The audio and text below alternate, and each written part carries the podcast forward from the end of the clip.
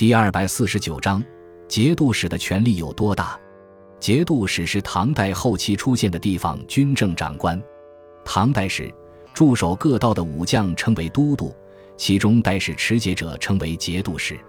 唐睿宗景云二年，贺拔延嗣被任命为凉州都督充河西节度使，之后节度使成为正式的官职。唐玄宗开元年间，又设立了陇右、平、卢、契西、河西、朔方、河东、范阳、岭南、剑南九个节度使。因唐朝强盛，对少数民族失去警惕，此时的节度使多由少数民族担任，且往往封郡王。节度使刚开始只有军权，并无权干涉地方行政，后逐渐总揽一区的军、民、财、政。辖区内地方行政长官、各州刺史均受其节制，有的干脆兼任住在州之刺史。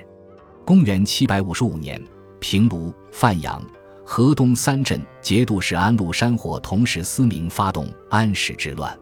安史之乱平定后，全国节度使遍布，多为安史之乱中叛乱或平叛的武人，其不受中央节制，军政人士皆得自专，父死子继。形成藩镇割据的局面。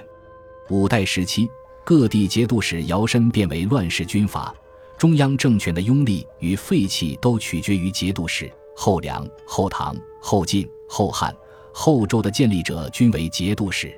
宋代赵匡胤以文治国，节度使逐渐成为虚衔。元代废弃，